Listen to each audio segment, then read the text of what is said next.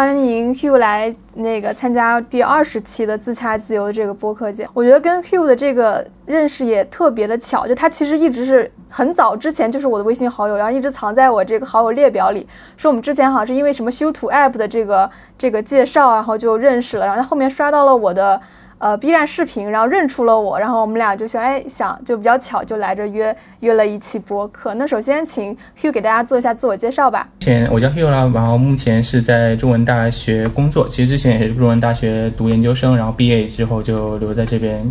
呃，协助专业工作。日常主要是协助专业做招生、运营、宣传，然后班级的管理、校友的一些协调等等。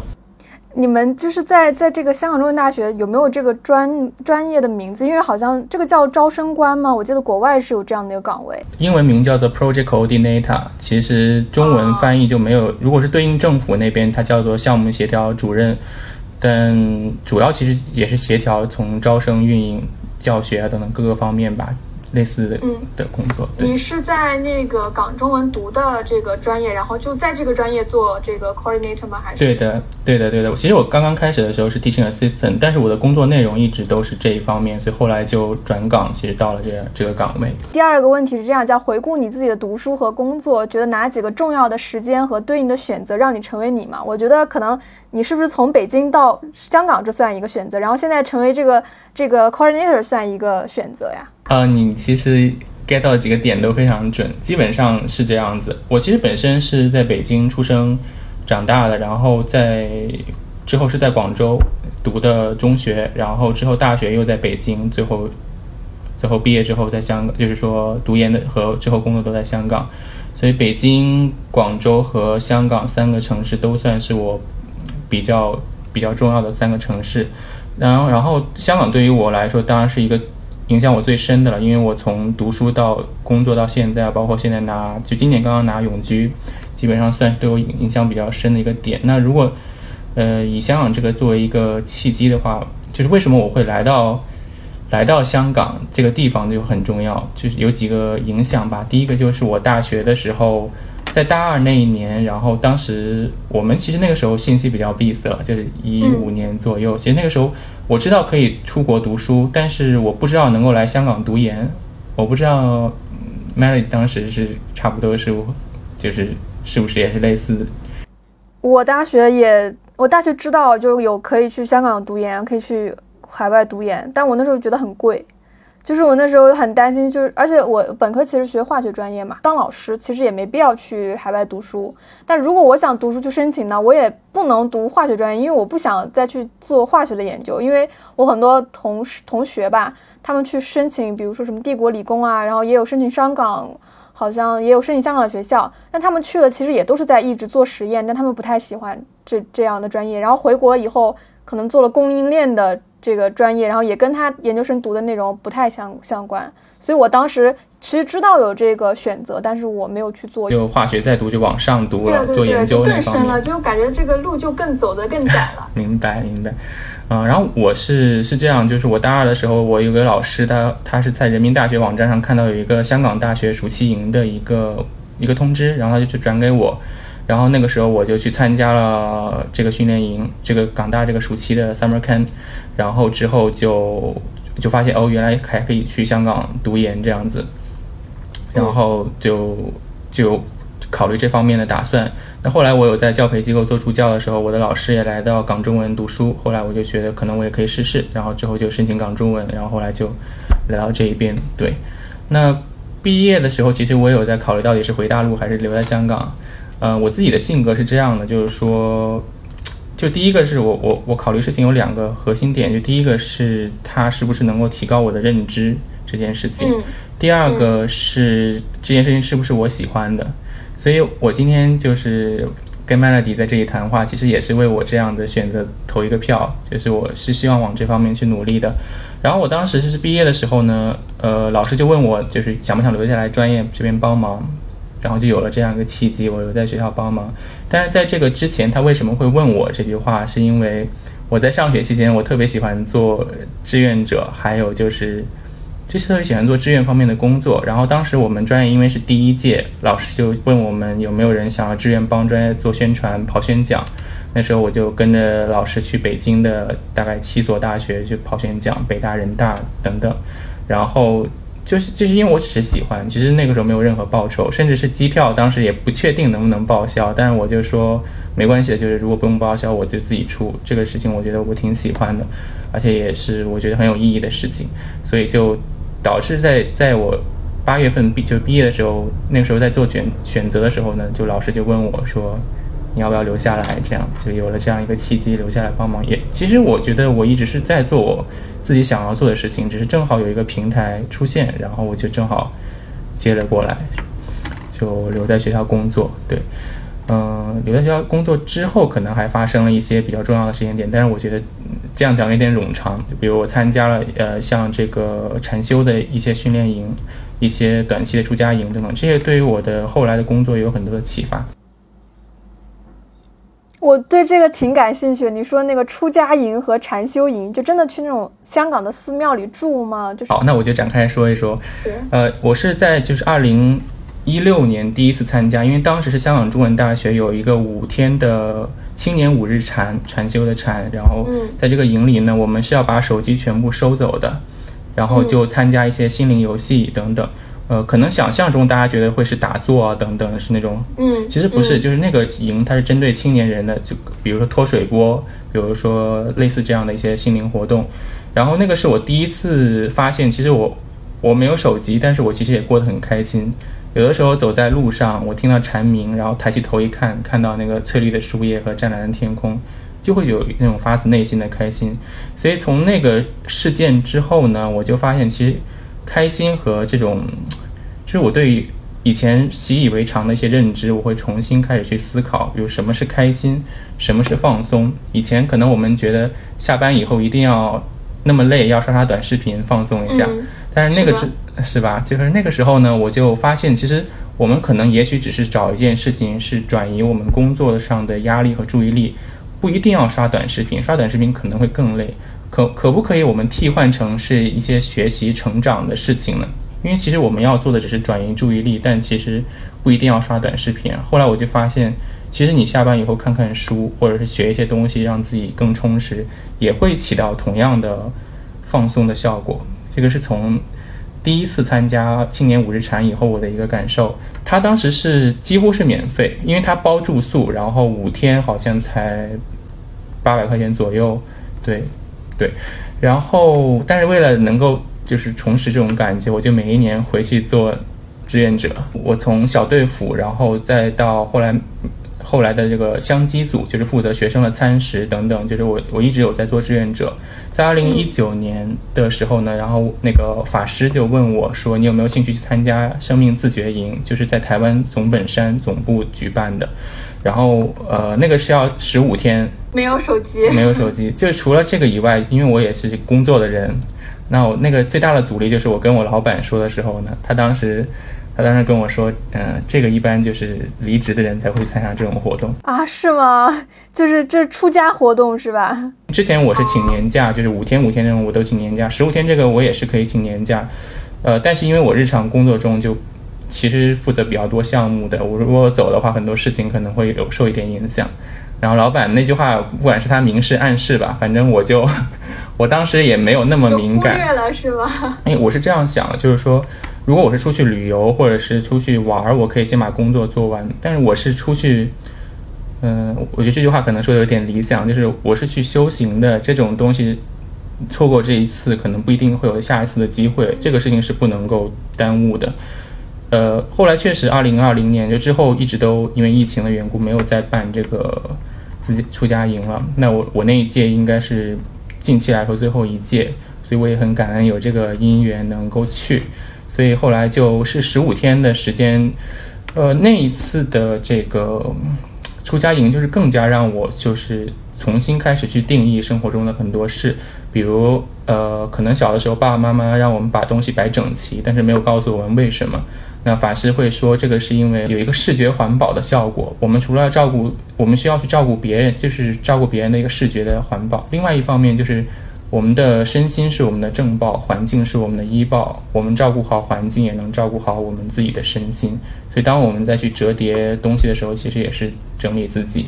这样的一个对这样一个，我觉得是很简单的道理。但是以前的我可能不知道，我就会做这些事情，我不知道为什么要做。我觉得禅修是能够它的很多道理是能够指导我们后来我的很多生活和工作中的很多事情的。基本上它是一个万能的解决方案。多多大的时候去参加这个营啊？这也是我想就是补充说的一点，就是大概是三年到四年，工作三年左右的时候，就是那时候各方面建设的比较全面了，所以嗯站的比较稳。你有这个底气跟老板说我要休十五天的假去出家？对，其实那段时间我回来以后工作也没有受影响，因为我已经全部前期安排好了。呃，对，就是站的比较稳的那段时间。放松了一会儿以后，然后你重回工作，可能效率还会更高。因为你可能之前你的思绪都是乱的，然后你你可能一个脑子被分成很多份，然后一直在纠缠一些事情。但可能你真的突然把它放空了，就像电脑把内存清了，然后你重新开始新的状态。我最近也在听那种冥想，就是我最近压力很压，工作压力有点大。然后晚上开始就是听冥想睡觉，就会有那种叮的那种声音，然后就感觉我的生活那种秩序感，就是我给自己的心理暗示，就是我要睡觉了，就从那个波响的那个声音来开始。哇，你这样一说，就让我有点回想起当时，对我们也是，就日出而作，日落而息，然后我们白天就是其实是有一个，呃，应该是义工。对外，在我们门外就会去敲这个咚咚咚，用木鱼，有点像类似于木鱼的声音。我们听着那个声音起来，因为没有电子设备，就几。那你知道几点吗？就是那个时间。我们那个时候一开始是五点，后来有提前，可能四点多就起来。那么早？对，呃，不过也不会说，因为我觉得就是烦恼会少很多，所以你也不会那么累。每天我们吃完早餐以后，可能就是会进行大扫除。每个人分管一个领域，然后你去有些呃小组，他们会负责把这个河上的淤泥给它清空，这样你就看到水会流得非常非常流畅。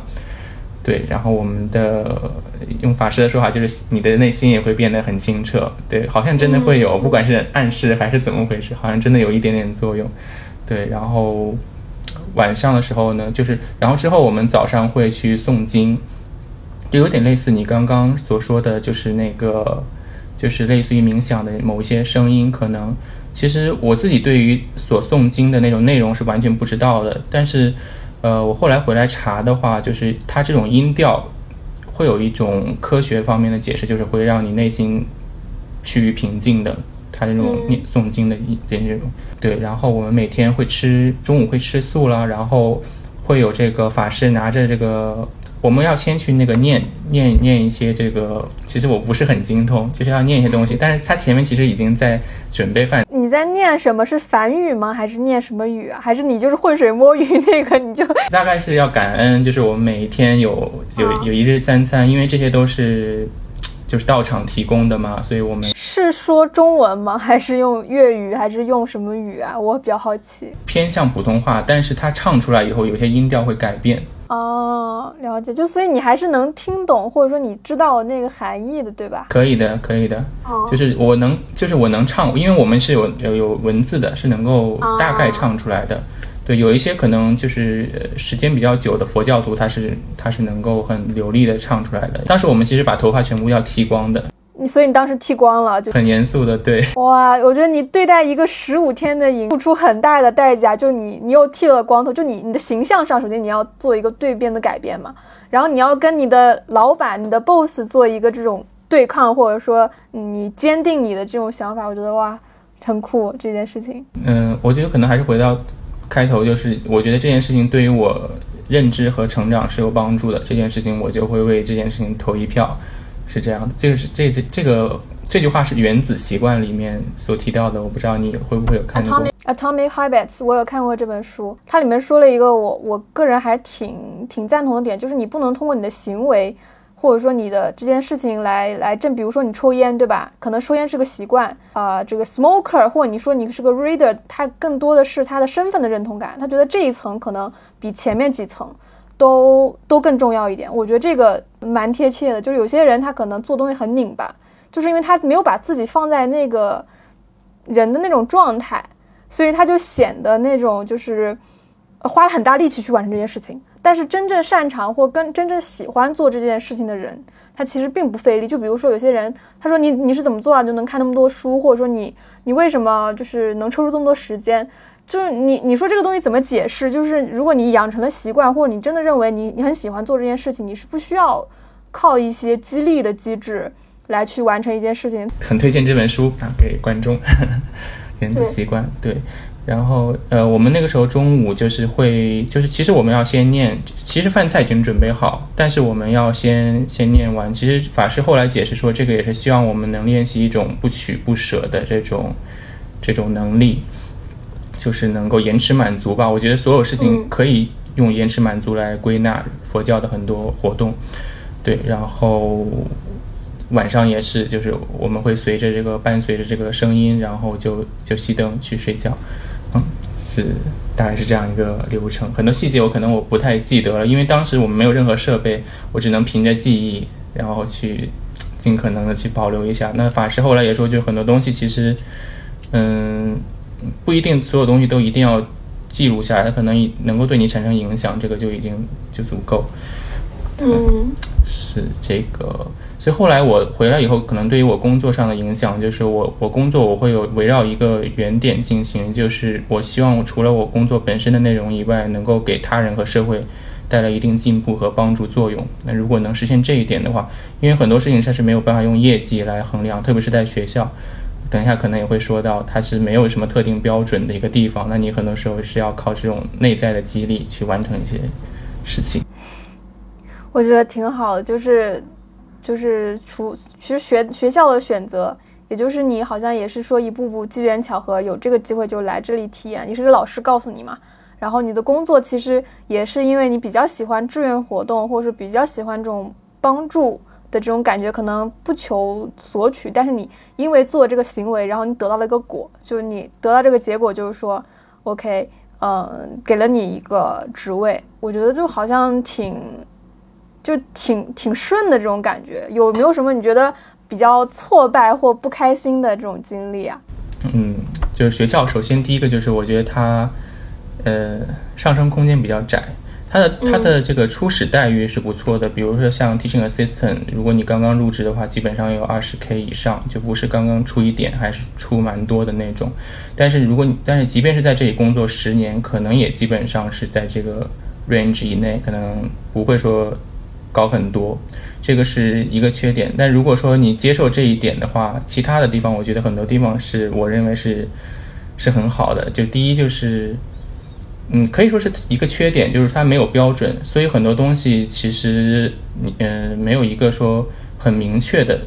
一个一个一个一个指标。你比方说，比方说我，比方说我做公众号。那可能外面的话会说你要涨粉多少，阅读量要多少，完成的话是一个比较明确的好的标志。但是在学校的话，其实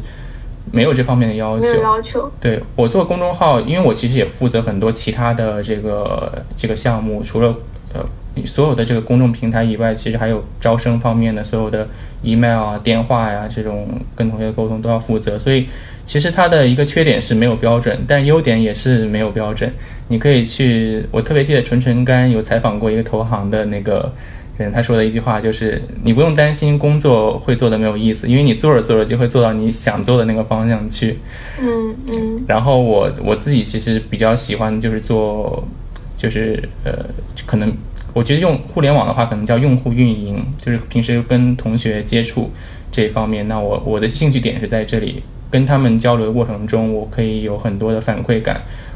同时我会有我的所有的输入的东西，我可能很快可以从很快可以输出出去。就比方说，我们今天谈话有一些我觉得亮点地方，可能明天有同学咨询我，说不定我就有一些观点跟他说了，就可以跟他交流。对，就是有很很容易有这种反馈感，这个是。这个是在学校，我觉得就是弹呃没有标准，但是其实弹性也比较大，有非常多想象的空间。那在这个空间之中，我自己是一个比较喜欢复盘的人，那回过头来也有很多东西可以回过头运用在这个工作之中。那现在你是属于住在学校里吗？还是在学校附近自己租房这种情况？在在学校外面，其实我们基本上这个宿位是很紧张的，所以除了说像博士生。有的话，其实本科生有时候都要抽签的，然后老师也不是所有都有。对，我听说香港房租也很高，很高。有一种方法就是你当那个 hall tutor 是可以住在学校的 hall tutor，就是你每天晚上去查寝、查房那种是吗？打开那个柜子，看看他有没有把女朋友放在里面。啊，把女朋友放，真的有这种人吗？有关系比较好的，他们说就。写成是妹妹，然后就放过她。哦，原来还有这一招，学会了。但这样的话，其实晚上基本上就要都在学校度过了。对。然后刚刚我们也挺自然的过渡到，就是你觉得在校园里生活体验是怎么样？有没有你喜欢和不喜欢的地方？刚刚你说你喜欢的地方就是这个东西，呃，反馈很及时，然后自由度也很高，大家对你不会有什么特别高的要求，让你自己很喜欢这种工作。那。不喜欢的地方，你刚刚其实提了一点，嗯，天花板可能看看得到的的一个点，还有别的补充吗？别的补充，其实它是一个，我觉得就是没有标准这件事情，它是一个双刃剑。因为我也有很多同事，他在这里工作了很久，如果不进行复盘的话，他的工作很多时候就是重复单调的这种东西，因为。没有一个标准，实际上大家就是就容易就大家觉得你在卷，然后大家就躺平，躺得很平，然后就觉得形成了一个很鲜明的反差，大家会不会就是有事也都丢给你这种感觉？其实会，就是你你你你的生产力提高了，其实只是揽了更多的事情，是有可能有这种事情发生。就大家其实很乐于看到有人卷，然后他可以把活推给你，因为大家是很公平的这种，就是好像大家工资也差不多，然后更有人，其实有些人更。喜欢躺平的这种状态，就是说，如果你不是一个成长为导向的人，如果只是到点拿工资的人，就很容易在这种环境下没有一个很高的动力去做事情。怎么说呢？我觉得学校它有一点点特别，就是在于它学校，呃，一般来说公司的核心部门会工资会稍微高一些。学校呢，某种程度上，它的这个行政岗是归纳于，特别是 teaching assistant 这种级别。其实 teaching assistant 很多时候工作，它就是做行政方面的内容。但是因为它是跟 teaching 接触的，teaching 又是一个学校的核心业务部门，所以它给的学校对 TA 的待遇相对来说还是稍微比外面要好一些。呃，不过确实了，就是香港其实平均工资人均的话，我查了一下，中位数现在大概是一万一万八、一万九的样子，其实也也没有很多人想象中那么。夸张，除非是像金融行业。那我觉得这个好像我我可能之前理解的一直都是误区，因为我看我一些朋友他们说在香港租房，就是租一个客厅可能都要六七千，这边的一室一厅可能都要一万三这么多。然后香港平时吃饭伙食又还挺贵的，所以我感觉好像工大家工资都得要很高才能过得起这样的这个这个稍微好一点的生活。呃。其实随着大湾区发展，其实我觉得深圳可能也大概有香港这个趋势，有这个趋势，对吧？有这个趋势。六千一个厅其实真的不夸张，就可能很多人一个月三分之一的收入是用来交房租，对，是是是这样的一个情况。但是其他方面的这个支出，我觉得跟一线城市比是没有夸张很多的。像吃啊，可能呃平时如果你吃一个烧鹅饭，可能三四十这种，那我觉得可能一线城市也差不多，就是。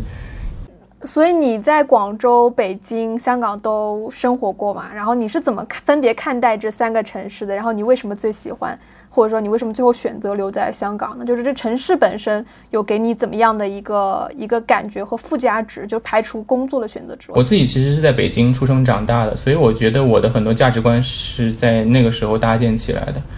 现在是在香港了，就是可能要销户口了，差不多。就现在还在有点难过。然后我在北京，其实小的时候我们上课是非常丰富的，有美术，有形体，有有有乐器，然后口风琴等等都会去学。然后我来到广州以后，那个时候五年级吧，然后就只剩下语数英还有那个需要考试的体育了，其他东西都不学了，所以我就特别。特别难受。后来是之所以会来香港，是因为我大学有一次那个交换的经历。然后我是认为香港它是一个比较全面发展的城市，它有点类似于北京，大家不是那么去追求结果导向，有一些比如说像呃社会公益这种社会责任感方面，我认为他们并不是说真的要等自己功成名就才去做。有平时有很多街上的这些小学生啊，会拿着旗啊，或者是。你在学习过程中也会去，就是这是你生命中的一个一个部组成部分，很自然的去承担一些社会责任，这一点是我我特别喜欢的一个一个点。嗯，然后另外一方面就是我觉得它是一个更直接的城市。你比如说我们在香港这边工作的话，其实你真的是拿本科学历你能工作就可以了。如果你是读研或者是读读博士的话，你真的是喜欢做研究。因为很多学弟妹他们都问我能不能读博，我明确知道他们是不想做研究的。这种想法在香港很多地方是行不通的，因为我认识蛮多我的博士朋友，可能有一半他们读到一半就是真的读不下去，这就会对。也有可能就是我的圈子可能都是学渣，嗯，大家一起 就是亏的了是吧？所以如果要读博，千万不要靠近你，就会变得不幸。因为我的圈子可能都是爬山啊，或者是玩桌游啊，或者是参加活动比较活跃的人认识的。可能真正那些毕业的博士都在实验室，我根本见不着。但是我觉得就是确实是很多人，你像我们这些人能读博士的人，他们本科都是非常厉害的，他能够辍学是真的坚持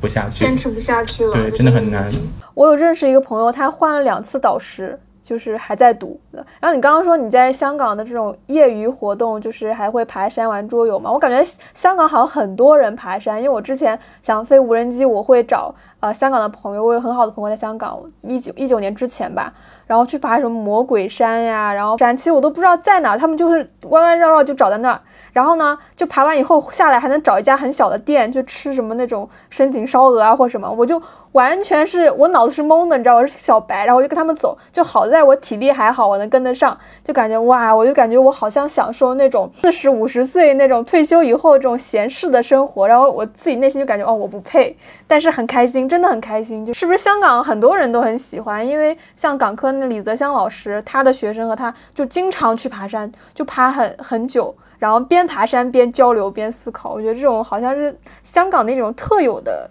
文化。我的观察是，大家是真的很多人，你不不管说工作有多忙，或者是你做什么样的工作，真的有很多人去爬山，或者是平时我去呃道场共修，也会有很多。其实他们听上去这种共修好像是。做社工的人或者才会去的，其实很多是投行的、金融的，他们就业余方面爬山啊，或者是出海呀，然后钓墨鱼呀，参加这种活动都还蛮多的。很有意思。对，夜钓墨鱼也是香港人很喜欢做，急的为一些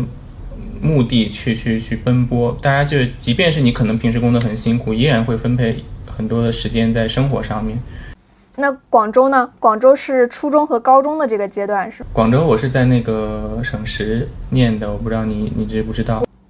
我知道，我知道，我是华师毕业的，所以我对广州很好的学校都有所耳闻。沈石应该是你那一个班的同学很多都能上清华北大，对吧？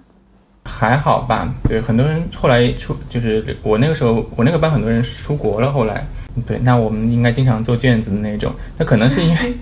可能是因为那个时候因为读书吧，就是真的是会觉得更多，更多是这个目的导向多一些。但是中学也没有办法，因为做卷子。就是这样，所以广州我反而是，虽然我家在广州，反而我对广州的印象不是特别对模糊，因为你的所有印象都在做题的这种印象中，小镇中印象中。又住校，对，都不算小镇了，广州已经算是大城市了，你就叫一线做题家，已经叫一线顶级中学做题家了，现在给你多加几个 title，是的，对，所以反而反而是北京和和香港的印象更深刻一些。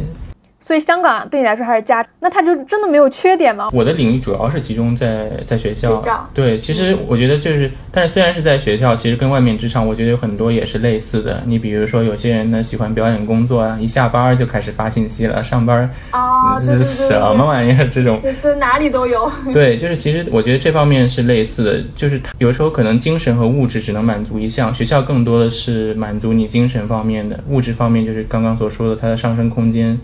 比较有限，精神方面就是从马斯洛层次理论来说，按理说我们是要一级一级去实现的。学校我觉得是一个捷径，就是你很容易直接实现最顶层自尊的那一层，对吧？大家都喊你老师、修老师。因为你跟学生沟通的过程中，你很明显的知道你的很多东西是能够影响他的，甚至是影响他以后的很多的思维方式的。人生决策。对，对的，对的，对，然后。有非常多想象的空间，我觉得是这样。其实我在做我日常工作的过程中，但这个又是优点了，就是 有很多东西又绕到对，又绕到优点去了。其实缺点我觉得就是缺点是很明显，就是它没有一个没有一个标准，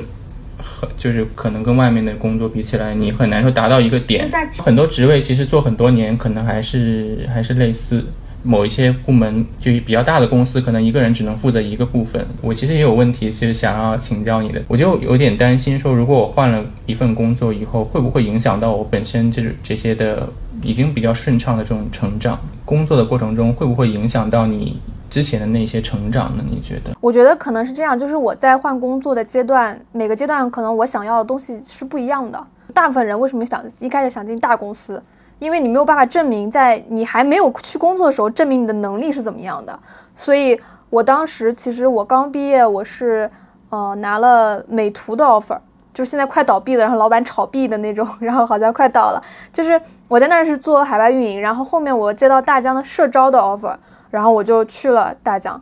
其实当时我是那个岗位甚至是保密的，就是我。甚至不知道做什么，但我又做这个选择，我又甚至不知道在那里可以学到什么，我就做这个选择，就从厦门去来到这个深圳。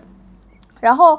呃，这是我第一份做工作选择的时候想要的东西，就我我希望去一个大的平台，我想看看这里发生了什么事儿。然后第二个阶段，我想去呃跳槽换工作的时候，是我我想去了解一下创业公司，他做硬件硬科技创业的时候，他到底在做什么，然后他有哪些人，就怎么样从零到。一百到一千个这种员工，他是怎么做管理？然后里面会有什么问题？所以，在我可能工作三年的时候，就前三年，我我我感觉我个人是属于那种，我一旦做这个事情没有热情，或者说觉得我以后可能一直要重复这摊的事情的时候，我就会很焦虑，因为我担心，因为很多时候你是从做这件事情来去学学到一些东西的，一旦你不做，或者是你不去学，你可能就。和一些新的东西，你就没有办法去认识到一些新的东西了。所以我做第二份工作选择的时候呢，就是我想去跳出一个环境去学新的东西。但是我我听你刚刚的逻辑，可能你想说的是，你觉得会不会失去原有的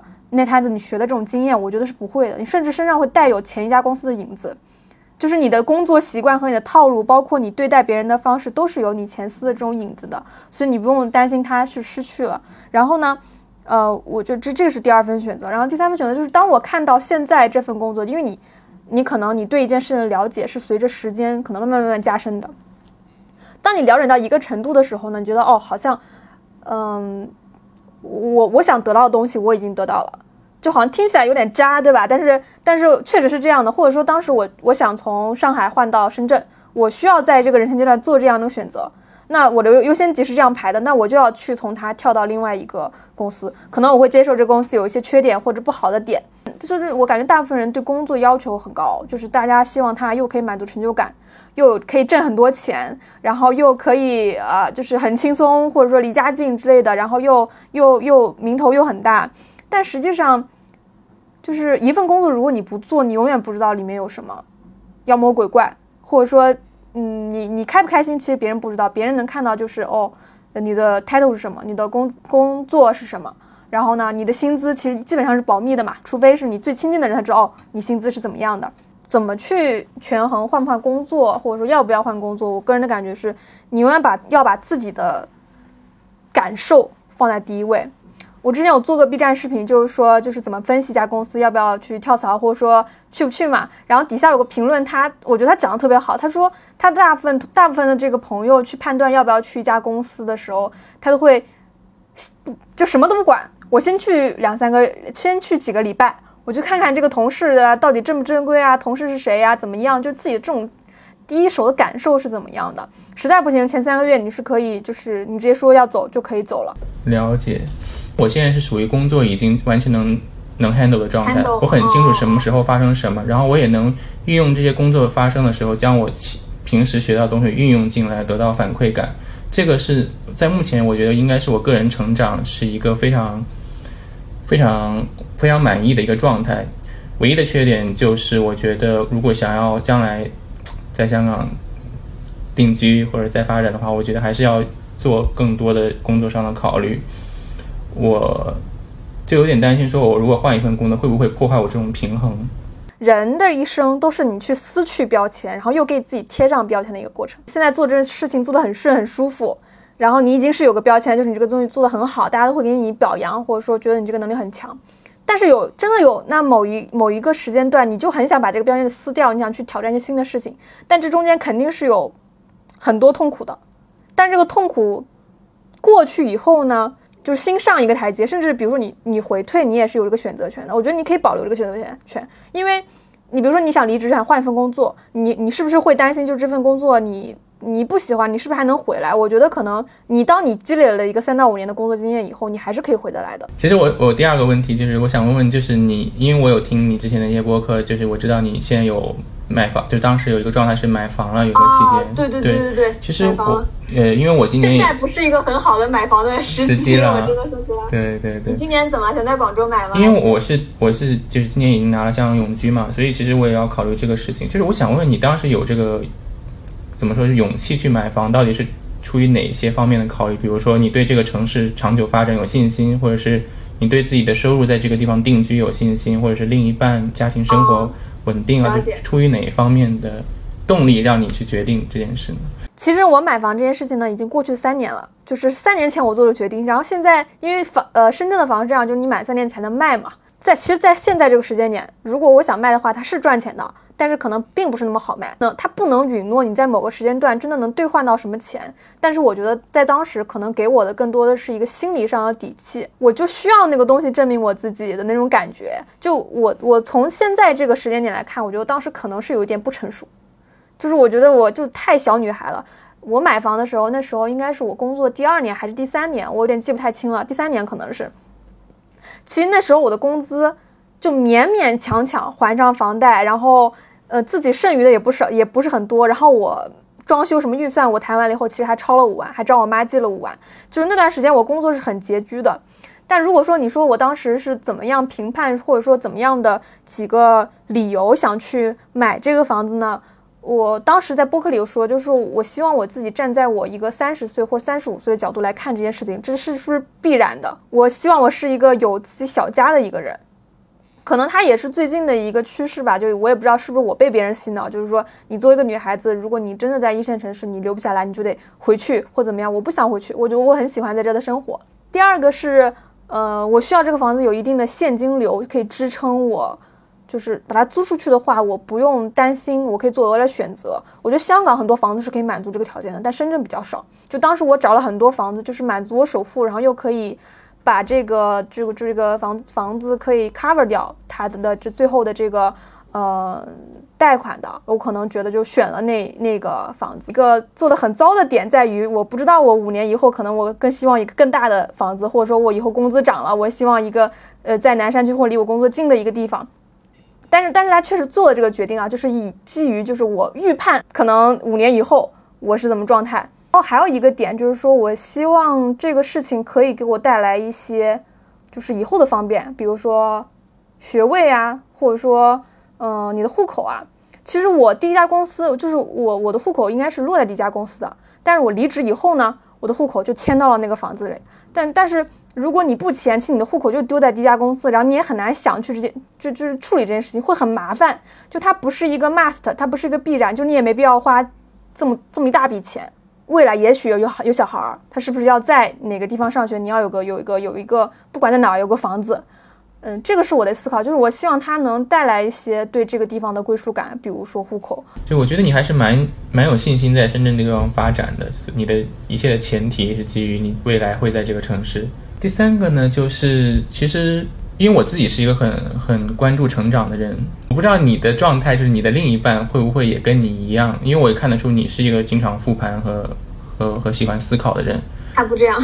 对，我的另一半也是类似的状态。然后同时我又觉得，如果我去逼他这样的话，其实作用可能会反过来。因为有，比如说一天下来工作很累，换位思考一下，如果我很累，我不想干事，别人还跟我说，哎，你怎么还不去学习？嗯我也会觉得很对对对，很难受。你别人逼我是不行的，所以我其实一直的状态我是顺其自然。我觉得可能因为他比我年龄还小，那我觉得也可能还没到，呃，可能再过几年你会有新的一些阶段，然后和思考嘛，就。但是我又觉得，其实这种成长，我很明显的感觉到我自己的成长是能够给我的生活和我的认知带来很大的改变的。那会不会有什么方法能够促进，就是另一半共同成长呢？嗯，你这个问题就是我感觉我很有发言权，就是我试过很多方方法，就是首先说第一点就是，其实我之前也跟他录过录过一些播客，然后我也拉他做一些视频嘛。他的梦想就是当一条咸鱼，就是就是谁不想呢？我也想，对吧？他的状态，我感觉他是属于那种，就是他是可以躺着把这些事情就做得很好，或者说你根本不知道他在努力，他就悄悄努力，然后他就自己装的那那种，好像我什么也没做啊。其实他现在也在读读博嘛，读博其实他要写 paper 做 research，然后也要去呃写代码之类的。然后我们有做过一些实验，就比如说，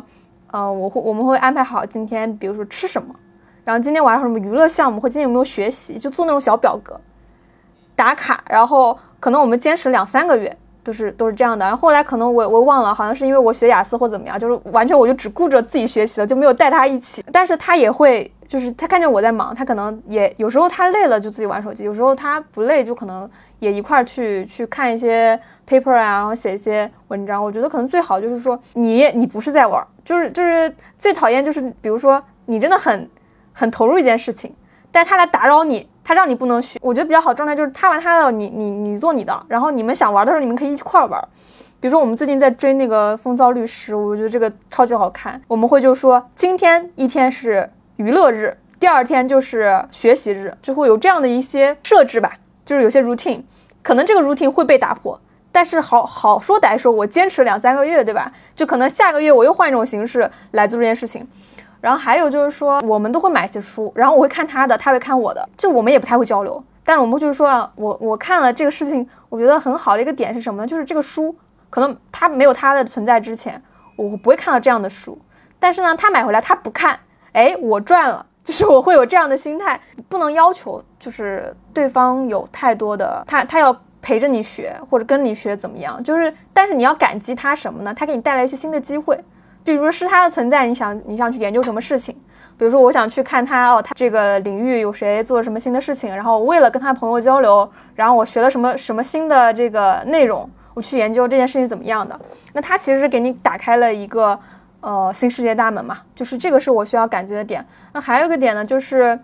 嗯，其实你在学习的时候你会很累的，但是你跟他在一起的时候，可能情侣的一个好处，他会帮你呃释放一些压力。就是你，你有时候会感觉可能 maybe 啊，我不需要这么努力，这么辛苦。我有时候会有这样的感觉的。那这些事情就是，如果他不在，没有这个人存在，我可能不会这样。都说阴阳互补，对吧？就是我觉得可能，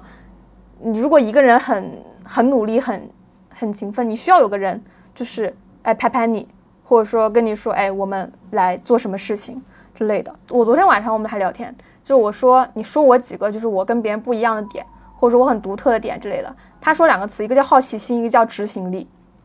就他说我对什么都好奇，什么都要搞一点，什么 B 站啊、播客呀什么之类的。然后说执行力很强，就是我说一件事立马就做，就是比如说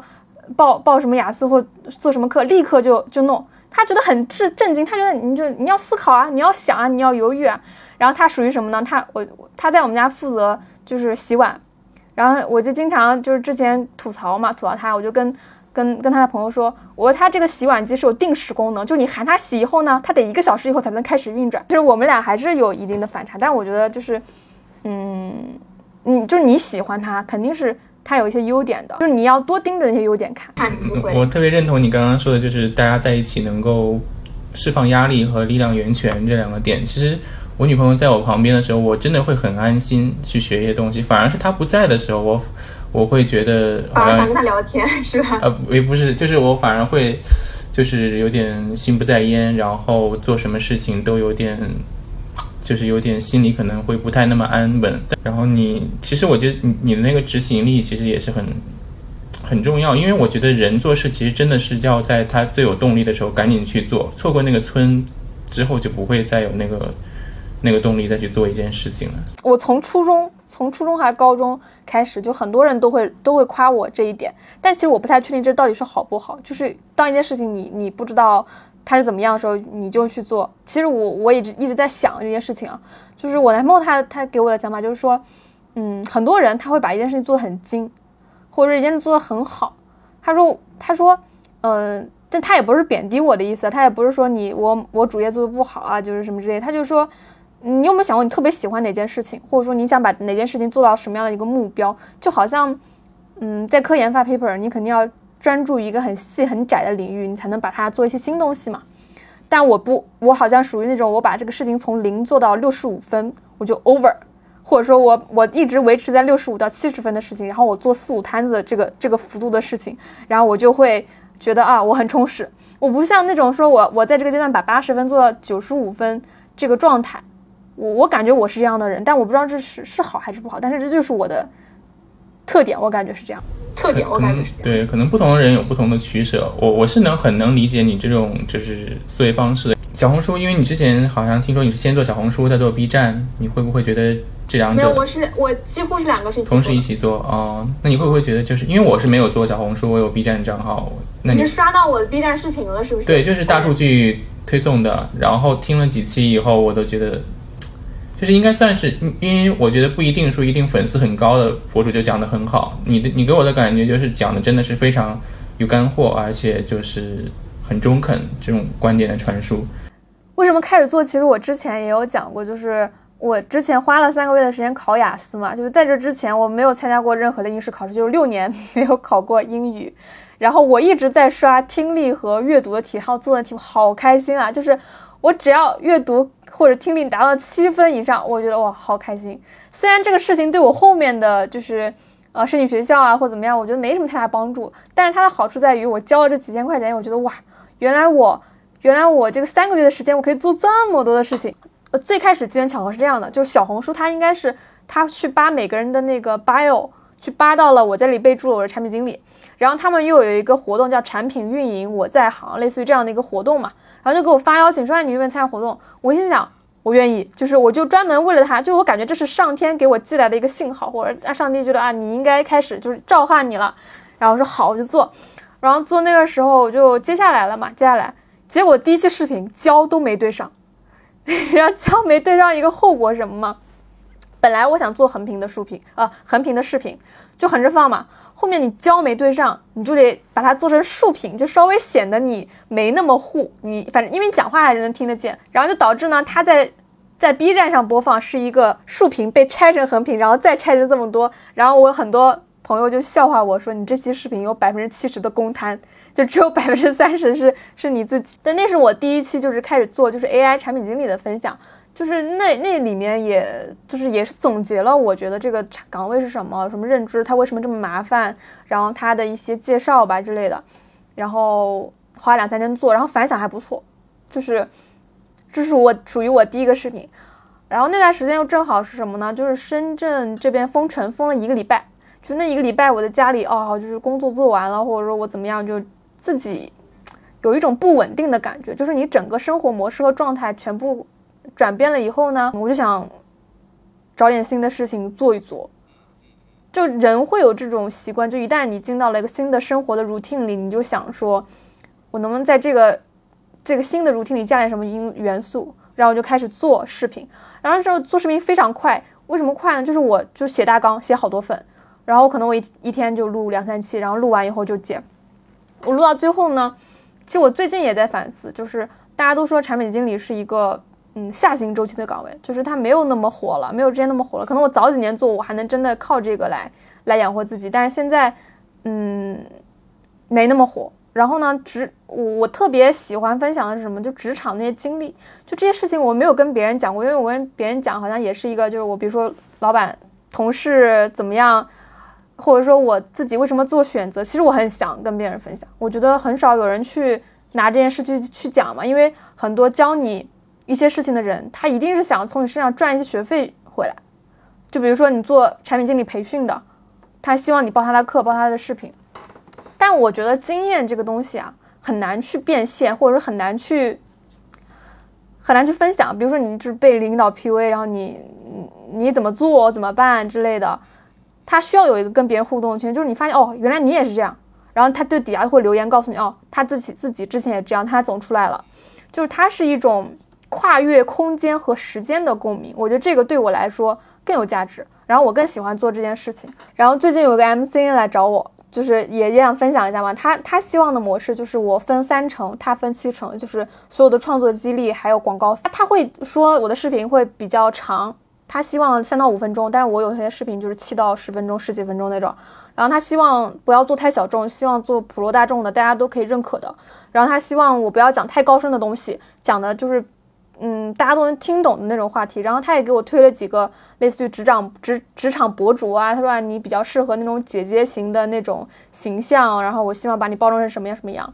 那我后面想了一下，就是我是不是真的需要这些粉丝？可能他希望的是，就他跟你说做这些事情对你好，他希望的是这个账号能涨粉，然后能接更多的广告。但其实做广就是接广告这件事情，其实违反了我当初想做这件事的初衷。我当时想做这件事初衷就是，我想做点新的东西，我想尝试一下。但如果说我遵循了他这个这套做事的方法或逻辑，好像他又离我最开始想做这件事情的这个初衷远了很多。可能我现在也接广告，对吧？但是接广告可能就是就是哎，有人来找我，有人来认可我了，就是我觉得也很开心。你想选题，甚至帮你改脚本，甚至帮你剪辑。就是我一开始想，他他是这样的，他会给你三个月的磨合期，你这三个月就是类似于试用期这种，你不想干了，随时可以撂挑子。但是一签就是要签三年的这种长期合同。然后我就在想，我这好像在一家公司最多也就做了三年，然后我要跟你绑定这么久。我一开始想，我说。我是不是能白嫖他？就比如说你帮我剪三个月的视频，后面他才告诉我你要自己先出出剪，然后他会给你加特效，加那些什么音音效或者什么之类的，他帮你修的很 fancy。但是我最近又在想，就是形式上的这种美，或者形式上的这种搞笑，或者说和观众引起共鸣，是不是我真的想要的？就比如说你说播客对吧？我自己去剪或讲，它就是一个单纯的音频的东西，我可能提提提升再好，就是音质好一点，然后怎么样？它。嗯，内容是没有办法被这些形式上的东西所改变的。然后别人能帮我的，只不过是形式上的，但是我更关注的是内容，而且真正能吸引观众留下来的也是内容。所以，所以我就后面我就没有太没有太再想这件事情了。就一方面我不不不觉得这是我一个主业，另外一方面就是说，我觉得它违背了我真的想做这个内容的初心。就真的会有人。我有好多个平台的账号嘛，就是我感觉我每个平台扮演的是不一样的角色。其实我知乎最早期的这个账号是一个化学老师的形象，很多人关注我是因为化学老师。然后我极客呢，就是就是也是跟小宇宙差不多，就是他同一家公司的这个 app。有人从 B 站来跑过来极客来留言，说啊，这个我关注这个 UP 主，他很厉害。然后呢，有甚至有人从就是我我在听别人的播客的时候，别人认出我了，然后给别人留言说啊，这个是谁谁的。这个这个我关注的 UP 主，这个会让我很开心。就是我发现哇，原来我在别的地方也可以，就是原来我做这些内容让别人认识我以后，他他会愿意说哦，我认可你，所以我要站出来给你评论。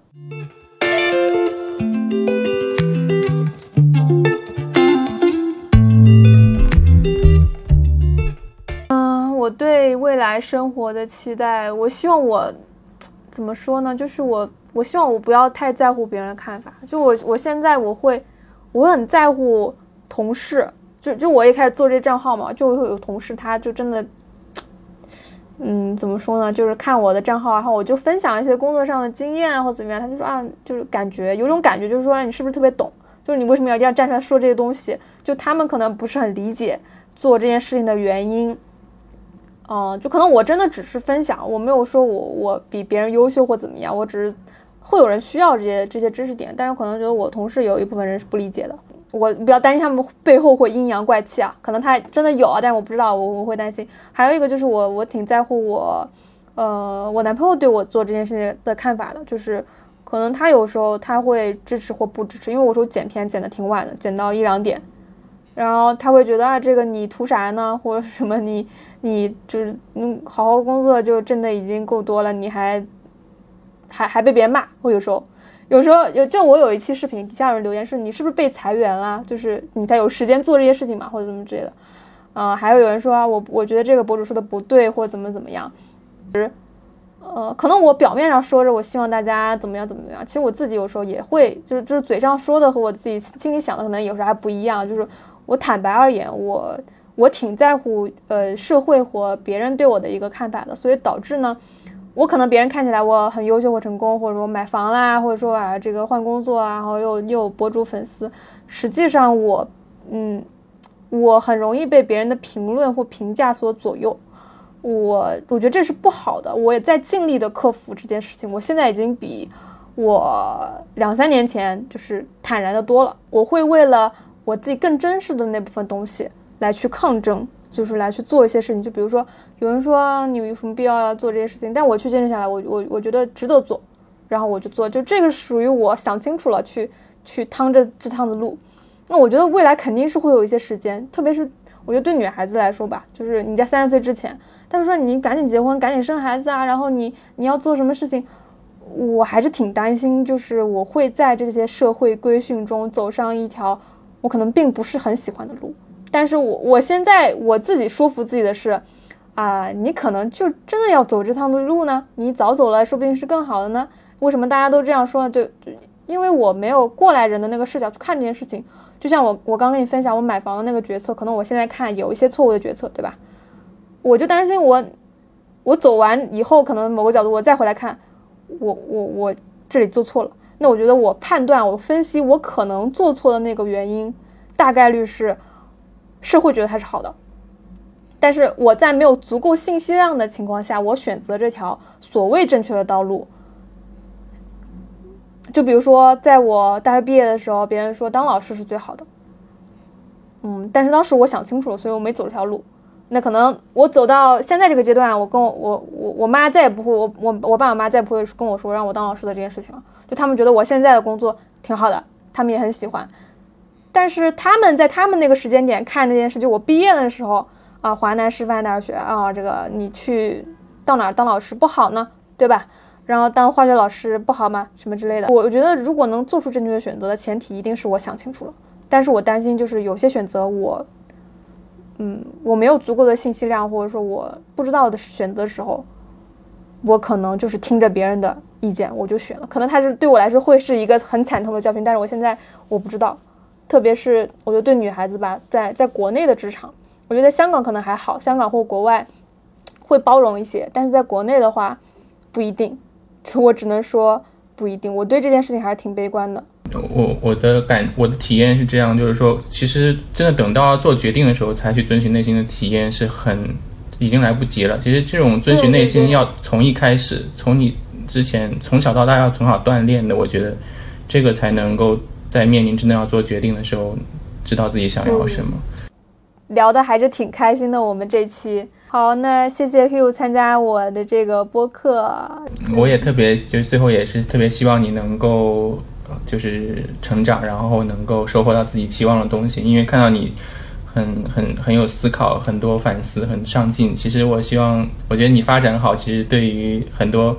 喜欢你的粉丝来说也是很大的动力。谢谢谢谢，我觉得可以过几期，然后我们可以再聊一下，比如说你你的买房计划啊，然后还有我的这个博主计划，我们可以再做一个复盘，然后再看看就是。可能今天我们录的哪些事情，好像又有新的认知去改变。希望大家都会越来越期期望自己的理想的方向前进。嗯，好，那我们好的，拜拜，拜拜。